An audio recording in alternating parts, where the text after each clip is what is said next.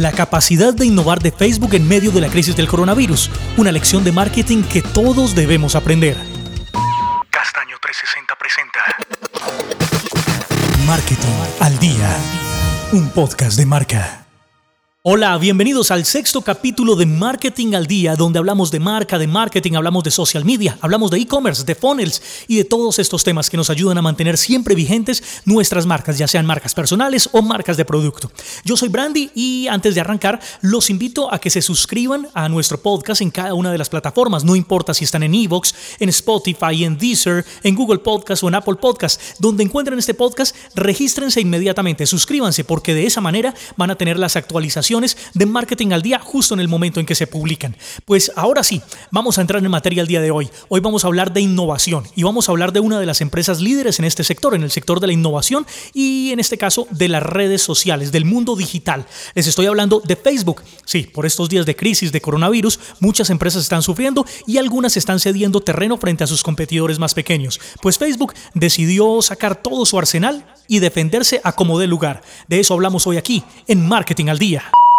Facebook es una marca que ya nos tiene acostumbrados a sorprender y sobre todo a cambiar como ellos quieren la dirección del mercado del mundo digital.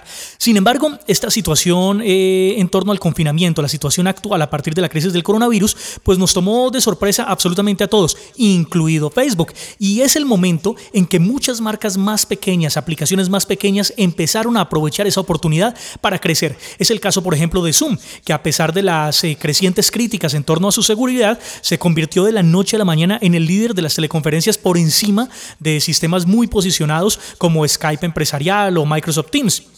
Eh, otro, otro de estos ejemplos es eh, lo que sucedió en los primeros días de la cuarentena alrededor de House Party, donde la gente empezó a juntarse alrededor de una aplicación para poderse acompañar en las noches de cuarentena. Y por otro lado, crecieron espontáneamente competidores de Netflix, como por ejemplo la nueva aplicación de contenido bajo demanda de Disney. Sin embargo, en este río revuelto de aplicaciones, de contenidos, de distracción, de entretenimiento, pues mm, muchas marcas, muchas marcas grandes perdieron y Facebook definitivamente iba cediendo terreno frente a algunos competidores, pero no se quedaron dormidos, decidieron reaccionar y Facebook, ese Facebook con mayúscula, que es el propietario de Instagram, de WhatsApp, de Messenger, Facebook Gaming y muchísimas variantes eh, internas de funcionalidades específicas de cada una de estas aplicaciones, pues decidieron reaccionar y sacar todo su arsenal y están listos para atacar el mercado y volver a conquistar lo que consideran que les pertenece. Pues vamos a hablar de cómo reaccionaron basados en cada una de sus aplicaciones, cómo reaccionaron en Instagram, cómo reaccionaron en WhatsApp, cómo reaccionaron en Facebook y cómo pretenden volver a conquistar lo que creen que es suyo en el mundo del social media. Empecemos hablando de una de las redes sociales más fuertes por estos días, sobre todo en tiempo de cuarentena, porque todos estamos publicando momentos de nuestras vidas, fotografías, qué estamos haciendo, qué extrañamos, qué causas apoyamos. Les hablo de Instagram, que definitivamente fue la punta de lanza de Facebook al momento de no dejarse conquistar parte de su segmento de mercado. ¿Y cómo entraron a competir en este punto y a defender lo que les pertenece? Pues con los stickers. Sí, llegaron con un sticker llamado En Casa. Yo sé que todos lo recuerdan porque todos en las historias empezamos a publicar ese sticker en casa, simplemente para mostrar que lo que estábamos haciendo, lo que estábamos mostrando, lo estábamos haciendo de una manera responsable y sin movernos de nuestros hogares, respetando la cuarentena en cualquier parte del mundo.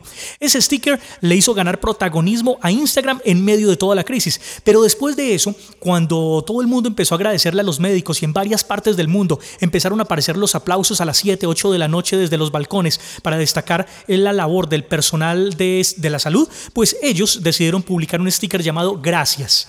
Y Gracias se le dedicó en todas las historias del mundo, no solamente a los médicos, sino a cualquiera que estuviera cumpliendo una función social en medio de la crisis del coronavirus.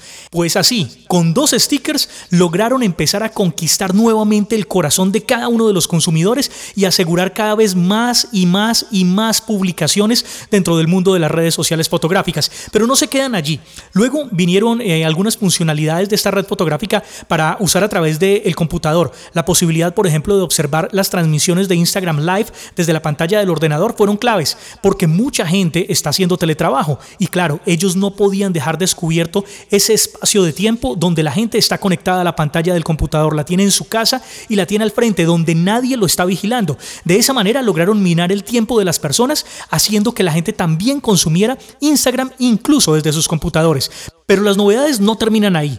Al momento de estar grabando este podcast, Instagram, al menos en Colombia, acaba de lanzar un sticker llamado pedido de comida, que permite a los negocios que son específicamente de comidas y que cuentan con domicilios, que se publiciten a través de las historias de la aplicación, poniendo la forma en que pueden pedir, cuánto se demoran sus domicilios y a través de qué proveedor de domicilios le puede llegar su pedido hasta su casa. Así que Instagram eh, fue la primera punta de lanza en lo que tiene que ver con la batalla del social media en medio del coronavirus. Pero esto no termina ahí. La guerra por la participación en el mundo del social media y las comunicaciones continuaba y esta vez en el terreno de WhatsApp, una de las aplicaciones mejor posicionadas del universo Facebook definitivamente. Esta es una aplicación que logró conectar a todas las generaciones, pero que ha sido demasiado conservadora frente a las innovaciones de algunos de sus competidores como Telegram, que llegaron primero con el tema de las comunicaciones cifradas, con los grandes grupos de comunicación y cosas por el estilo. Pues el momento de hacer un movimiento estratégico en el mercado llegó en el momento del coronavirus, de la crisis por el confinamiento. ¿Por qué? Porque se había quedado vacío un espacio dentro del mercado y era el espacio de las conversaciones grupales de baja participación, es decir, aquellas que cuentan con entre 4 y 8 personas eh, de manera simultánea en video y pudiendo charlar todos. Espontáneamente, en medio de toda esta crisis del coronavirus y del confinamiento, surgieron eh, grupos pequeños de amigos y de familia que se conectaban continuamente en las noches, los fines de semana, para eh, disfrutar de un momento de conexión y sentirse un poquito más acompañados. Y para eso empezaron a utilizar aplicaciones como Zoom, que definitivamente estaban creadas para grupos mucho más amplios de personas. Es la razón por la que WhatsApp, eh, al momento de grabar este podcast, hace apenas unos días, eh, anunció su nuevo formato de comunicación, donde las videollamadas ya no solamente van a ser de cuatro personas, como nos tenían acostumbrados, sino que subieron su capacidad hasta ocho personas. Es decir, el sitio virtual perfecto para reunir amigos y familia sin tener que salirse de la clásica aplicación de mensajería que absolutamente todos tenemos en nuestro teléfono. De esa manera, WhatsApp contribuye al liderazgo de Facebook dentro del mundo de las comunicaciones sociales en medio del coronavirus. A pesar de los ejemplos de crecimiento y de innovación de WhatsApp y de Instagram en medio de la crisis, definitivamente la aplicación principal de la familia, el hermano mayor de la familia, Facebook eh, ha entrado en una espiral sin retorno de lanzamientos de nuevas características que le van a permitir afianzar su posicionamiento en el mercado y seguir estando en esa posición como el rey del contenido digital. Este confinamiento ha despertado montones de características en los consumidores de redes sociales y Facebook ha sabido aprovechar cada una de ellas. Y precisamente una de esas características tiene que ver con el crecimiento del consumo de videojuegos cuando se trata de diversión y entretenimiento en casa. Y Facebook no se quedó por fuera de esa moda.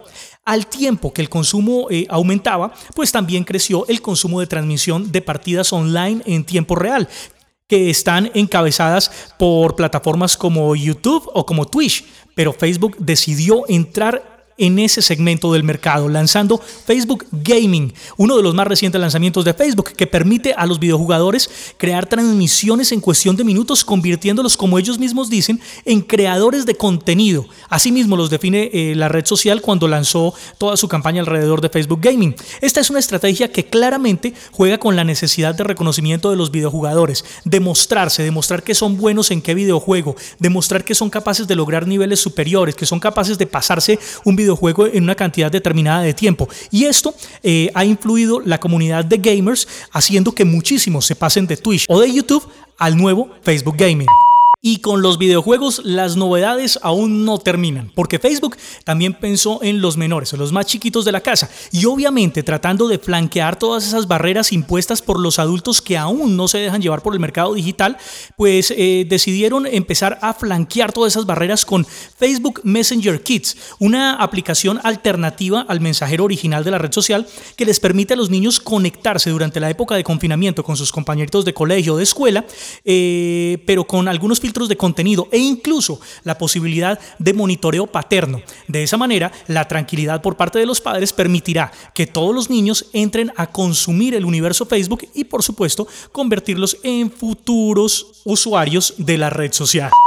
Por otro lado, pensando en el momento sensible de la humanidad actual y logrando conectar emociones a través de las reacciones. Ustedes saben que son las reacciones, son el dedito arriba, el corazoncito, todo eso que podemos poner en medio de las publicaciones, de los posts de los usuarios o incluso de los mensajes que se envían vía Messenger a través de Facebook. Pues resulta que aprovechando estas reacciones, ahora Facebook nos sacó de un lío a muchos. Algunas veces eh, alguien publicaba una noticia que era un poco dolorosa, pero que nosotros queríamos destacarla para que fuera visible o simplemente simplemente queríamos destacar que alguien se había arriesgado a publicar una noticia como esa y no sabíamos si poner me gusta, si poner un dedito arriba, porque teníamos una sensación encontrada entre lo que queríamos decir y lo que podría otra persona interpretar de esa reacción. Pues resulta que en medio de toda esta crisis y de la sensibilidad generada por el coronavirus, Facebook acaba de lanzar la posibilidad de decir me importa. La respuesta, la reacción precisa para este tipo de noticias, para este tipo de post y de publicaciones que los usuarios continúan haciendo.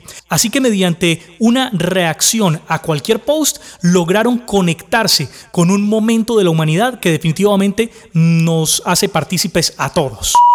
Y finalmente llega una innovación que va dirigida específicamente al mundo de las videoconferencias, un mundo que durante estos días de cuarentena y de aislamiento ha sido colonizado por aplicaciones como Zoom, como Skype empresarial o como Microsoft Teams, pues ese espacio del mercado que estaba vacío al menos para Facebook va a ser ocupado muy pronto, porque Facebook acaba de hacer eh, el anuncio de una nueva funcionalidad que llegará a nuestra aplicación de Messenger. Se trata de un botón mediante el cual vamos a poder crear salas de hasta 50 50 personas con protocolos estrictos de seguridad garantizados. Se llama Facebook Rooms y el anuncio de esta función fue hecho hace algunos días y precisamente destacando las debilidades de ese competidor tan grande como lo es Zoom que ganó muy rápidamente terreno en el mundo de las videoconferencias. Así que Facebook dijo claramente que esta nueva funcionalidad Facebook Rooms será más seguro, será gratis, no tendrá límite de tiempo y con todas las posibilidades actuales de compartir contenido que ya tiene Facebook Messenger, pero para muchas personas. De esta forma y con tantas innovaciones en Instagram, en WhatsApp y en el mismo Facebook, esta marca, esta compañía se compromete no solamente con la innovación, sino que además se niegan a ceder terreno en el mundo del social media, coronándose nuevamente como los reyes de la innovación, como uno de los competidores más importantes en el mundo del mercado digital, pero sobre todo en el rey cuando se trata de reaccionar rápidamente a los cambios del mercado para no ceder ni un solo milímetro de participación. Claramente es una lección que tenemos que aprender de Mark Zuckerberg y de toda su compañía. La reacción frente al mercado y sobre todo una reacción rápida. Recuerden que no es el más grande el que se come al más pequeño, es el más rápido el que se come absolutamente todo el mercado. Y así llegamos al final de este sexto capítulo de Marketing al Día. Y antes de despedirnos, agradecerles a todas las personas que nos han oído durante este par de semanas que llevamos al aire, porque ya dentro de la categoría de marketing y empresa, dentro del portal Evox, ocupamos la posición número 41 en España, la número 51 en México, la número 47 en Argentina y la número 129 en Colombia. Además, la número 150 en los Estados Unidos. Es decir, este podcast está creciendo fuertemente gracias a ustedes, a que ustedes nos están oyendo. Por eso, los invitamos a que nos acompañen también en nuestras redes sociales, siguiéndonos como arroba. Así nos van a encontrar en cada una de las redes, en Facebook, en Instagram, también en YouTube y en Twitter si nos encuentran distinto. Nos encuentran como arroba marketingaldia 1. Yo soy Brandy y recuerden que se pueden suscribir en cualquiera de las plataformas por las que nos estén oyendo. No importa si es Spotify, si es Deezer, si es Evox, si es Apple Podcast, si es Google Podcast. Por favor suscríbanse porque de esa forma van a poder tener siempre todas las actualizaciones de este podcast que se llama Marketing al Día.